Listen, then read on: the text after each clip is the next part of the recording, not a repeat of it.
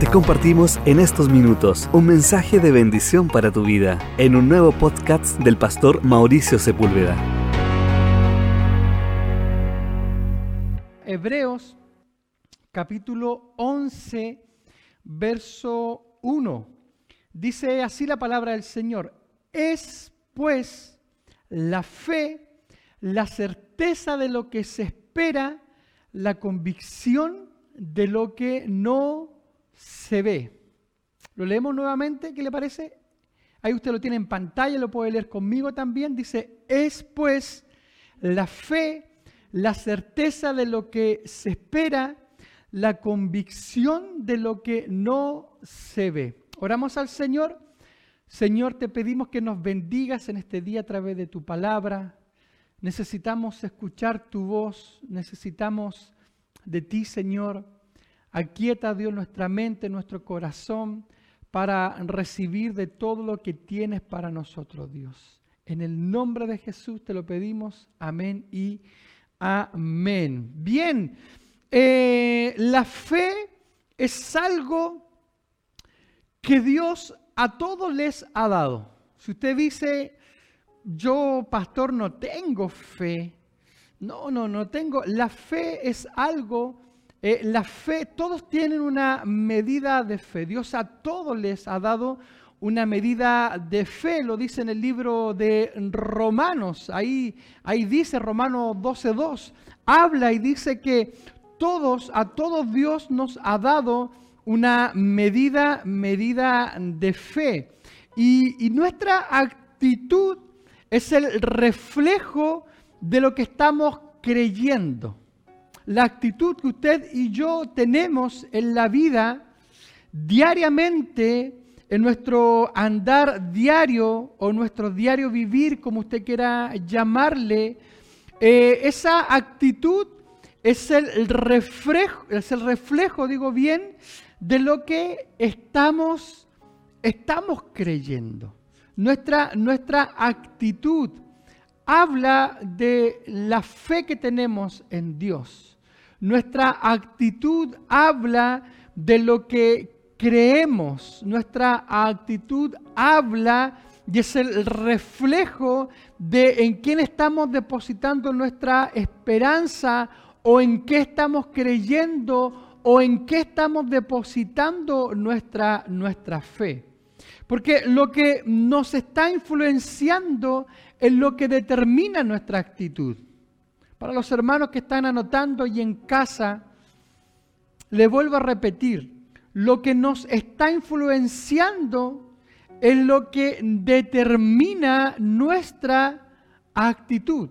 Si es una actitud de fe o es una actitud de derrota. Por eso yo quiero hacer una pregunta en este día y decir, ¿nos está influenciando la palabra de Dios? La, Biblia dice que la fe viene por el oír palabra de Dios. Y esa fe me lleva a tener una actitud en la vida. Entonces, la pregunta que quizás nos podemos plantear en este día es, ¿nos está influenciando la palabra de Dios? Cada mensaje que escuchamos, cada prédica que recibimos en la reunión, ¿verdad? ¿Está influenciando nuestra vida? ¿Está influenciando nuestro corazón? ¿Está trayendo fe a nosotros? La, palabra del Señor nos habla también de la parábola del sembrador. ¿Recuerda usted esa parábola del sembrador? Y muchas veces estamos tan acostumbrados eh, en este mundo en el cual nos desenvolvemos y vivimos que siempre la culpa es de un tercero, siempre la culpa es de otro.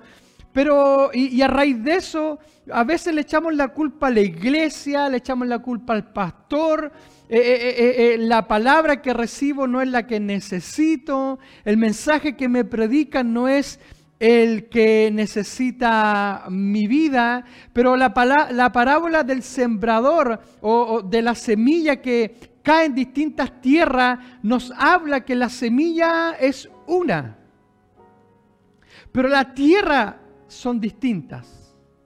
Hay, hay varios tipos de tierra nos habla de la recepción de la palabra, de cómo reciben la palabra y cómo en una tierra esa palabra se ahoga por los espinos que después Jesús le explica a sus discípulos que es por la, las cosas de la vida, por lo que se vive diariamente, que ahogan la palabra del Señor, nos habla de otras, ¿verdad?, que caen eh, eh, en, el camino y, y no logran germinar, habla de un corazón duro, de un corazón que no quiere recibir la semilla, la palabra, y habla también, ¿verdad?, entre otras, habla también de aquella buena tierra, aquella tierra que oye, y entiende que no tan solo oye, sino que también entiende la palabra, porque cuando usted y yo recibimos la palabra del Señor y nos declaramos buena tierra, no es la culpa de la semilla, sino que es mi responsabilidad disponer de todos mis sentidos, de abrir mi corazón para recibir su palabra. Y esa palabra va a traer fe a mi vida y esa fe va a determinar mi actitud con la cual yo vivo diariamente, con la cual yo diariamente me desenvuelvo. Por eso...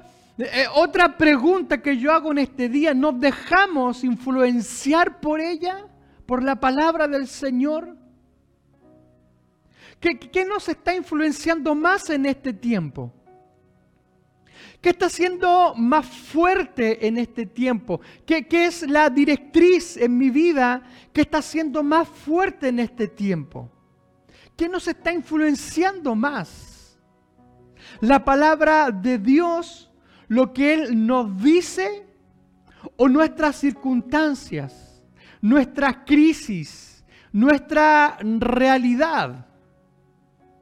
¿Qué es lo que nos está influenciando más en esta temporada, en esta época, en estos días? ¿Qué está influenciando más nuestro corazón? Porque nuestra actitud habla de eso. Nuestra actitud en la vida, nuestra actitud, vuelvo a reiterar, en el diario vivir habla o es el claro reflejo de lo que estamos siendo influenciados. Entonces, yo creo que podamos meditar en este día. ¿Qué está influenciando nuestra vida? ¿Qué está determinando una actitud en mí? Eh, hablábamos con Mónica hace unos días en la radio eh, eh, hablábamos el viernes en la radio que estamos juntos, ahí los días viernes siempre estamos haciendo concursos, así que si usted quiere ganarse un premio algún día, sea parte de la audiencia, obviamente todos los días, pero mayormente también del viernes al mediodía, que estamos con la pastora Mónica y, siempre estamos regalando algo porque hay auspiciadores que nos permiten poder hacerlo. Y, y ya hablábamos que de, nuestra actitud de gozo que es tan necesaria en nuestras vidas. Nuestra actitud de alegría. ¿cómo, ¿Cómo era, Mónica? El corazón alegre hermosea el rostro. Dice la palabra del Señor. El corazón alegre hermosea el rostro. Y pero el corazón triste pone el rostro feo en versión Mauricio 1983 Reina Bailada. El corazón alegre hermosea el rostro, pero el triste pone el rostro mal, feo, demacrado. Porque cuando tenemos un corazón alegre es cuando estamos sabiendo en quién hemos puesto nuestra esperanza.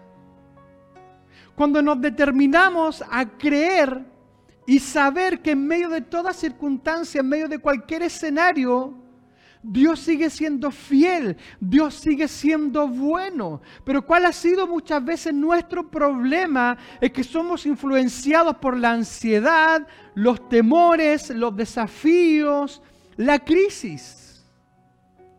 La Biblia habla de una historia de una persona llamada Elimelech. Elimelech junto a su esposa Noemí salen de su tierra de Belén porque había una crisis grande de hambre en aquel momento. Y se van a los campos de Moab, se, se, alejan de su cultura, se alejan de su creencia, se alejan de su fe en un momento de crisis, en un momento de dificultad. Su actitud determina decisiones. Su actitud de derrota determina en ellos el tomar decisiones erróneas que lo hacen alejarse de su cultura, de su ciudad, de su lugar, de no creer al Señor. Y, la crisis fue más fuerte que la fe en este matrimonio. Y, y la historia bíblica nos cuenta que Elimelech murió lejos de casa.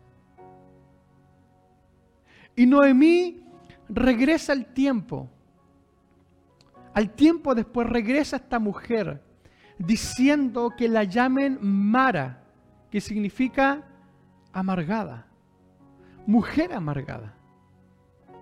Porque habían perdido su fe, habían sido influenciados por una crisis del momento habían sido influenciados por la derrota que parecía que era más fuerte, el fracaso que parecía que era más fuerte. Se habían dejado influenciar por esto y ellos pierden esa fe y se alejan de todo, toman malas decisiones. Porque cuando se pierde la fe, mi hermano y mi hermana, se pierde todo. Cuando se pierde la fe, se pierde todo. Por eso es mejor servir a Dios y vivir una crisis con la actitud de fe, creyendo que Dios nos va a sacar de ella, que vivir siendo influenciado por nuestra crisis hasta que se muera nuestra fe. Le, le, vuelvo a repetir, es mejor vivir una crisis con la actitud de fe creyendo que Dios nos va a sacar de ella, que vivir siendo influenciados por nuestra crisis hasta que se muera nuestra fe. Por eso es que es importante que nuestra boca se alinee con las palabras de Dios y no con nuestras circunstancias. Es, es importante eso para nuestra vida, mi hermano, porque eso determina tu actitud que, nuestra boca se alinee con las palabras de Dios. Lo que confesamos, lo que decimos, lo que declaramos, eso debe estar alineado con las palabras de Dios.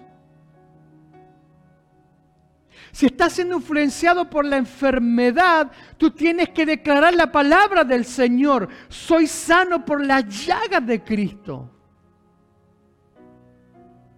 Si estás viviendo crisis en tu matrimonio, tú declaras las palabras de Dios. A través de Abraham la promesa es que en ti serían benditas todas las familias de la tierra.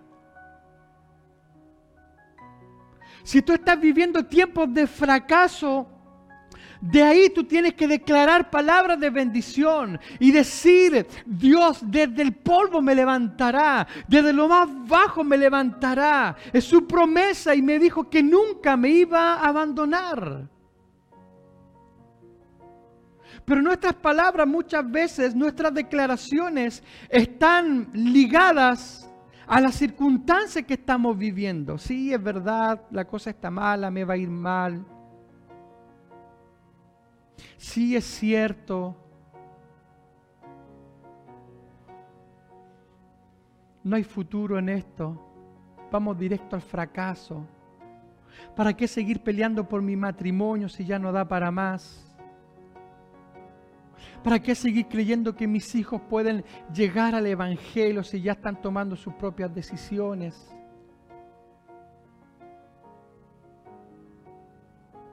Necesitamos que nuestra boca, nuestras palabras, se alineen a la palabra de Dios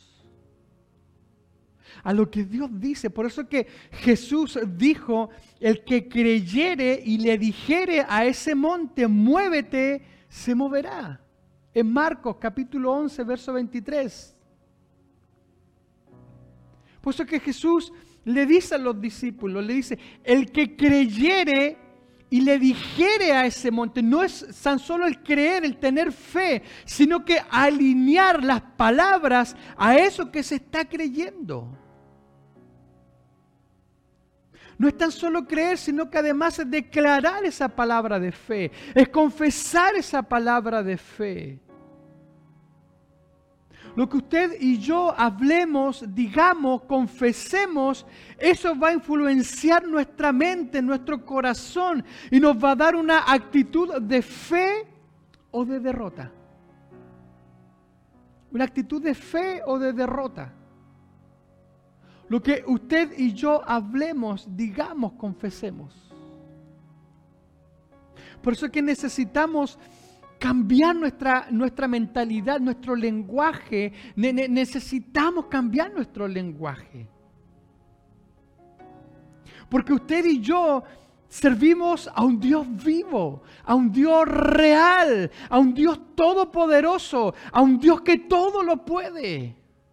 Y por eso que nos dio esa medida de fe a cada uno de nosotros, para que con esa medida de fe, desde ahí podamos levantar nuestra actitud al cielo, nuestro corazón al cielo, y podamos creer en medio de toda circunstancia, y podamos declarar la palabra de fe. Y llamar las cosas que no son como si fuesen.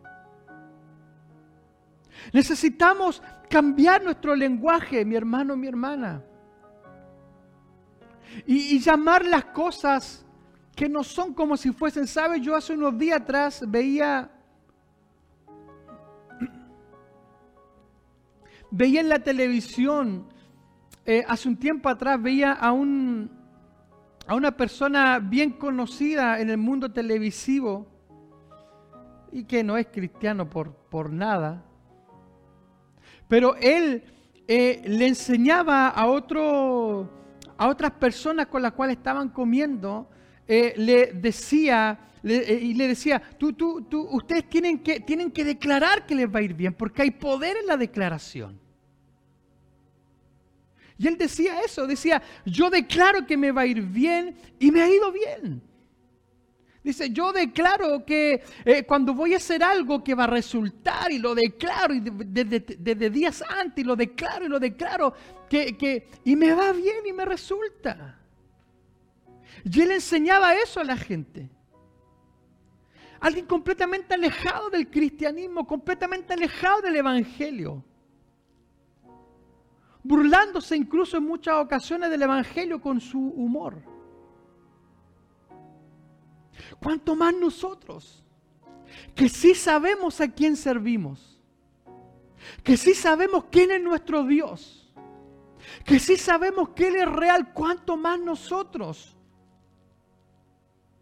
Nuestras palabras deben estar ligadas a lo que estamos creyendo, a nuestra fe, a la certeza de lo que se espera, a la convicción de lo que no se ve. Porque lo que yo creo es lo que hablo. Y lo que hablo es lo que vivo. Lo que yo creo es lo que hablo. Y lo que hablo es lo que vivo. Por eso nuestro enemigo natural, porque usted tiene un enemigo, natural. Siempre lo decimos, usted tiene un enemigo natural. Mis enemigos, aparte de los colocolinos, es el diablo. Tenemos un enemigo natural. El diablo busca apagar tu fe.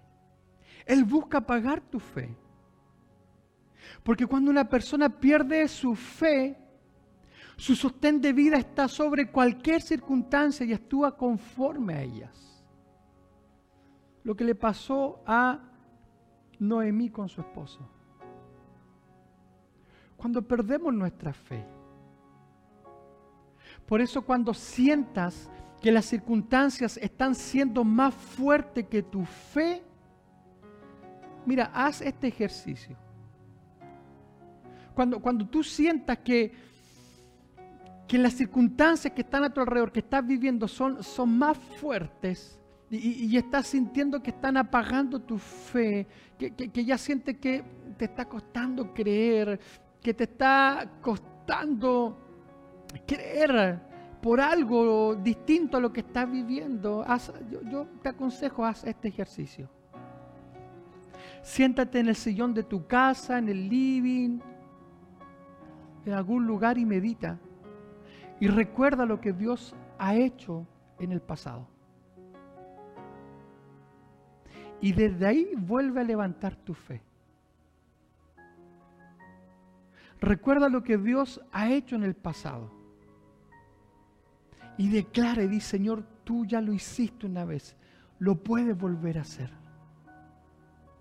Tú una vez ya me sacaste de una circunstancia difícil, lo puedes volver a hacer. Una vez, Señor, tú ya abriste los cielos a mi favor, vuélvelo a hacer. Cuando sientas que eh, eh, está, la presión está siendo muy fuerte, cuando sientas que ya eh, tu fe se está apagando a raíz de, la, de las circunstancias difíciles, medita y haz este ejercicio. Ve a ese pasado y recuerda lo que Dios hizo ahí. Porque aún lo que Dios hizo en nuestro pasado nos debe influenciar para lo que está por delante.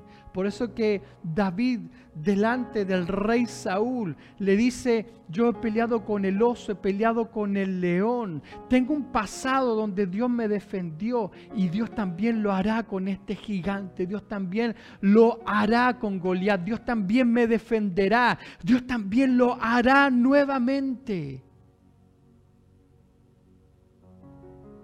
Porque Dios, mi hermano, tú sirves a un Dios poderoso pero déjate influenciar por la palabra del Señor, déjate influenciar por lo que dice Dios, déjate influenciar por lo que está diciendo el Señor en este tiempo. Déjate influenciar. Y que la fe se acrecente en tu vida, se acrecente en tu corazón. Porque hay sueños y anhelos en este último tiempo que murieron dentro de ti porque fue más fuerte la crisis, el temor, la angustia.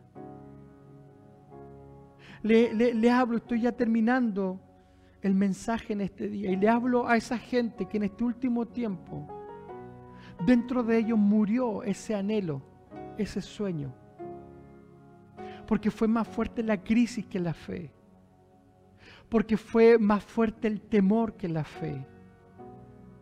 Porque fue más fuerte el fracaso que la fe.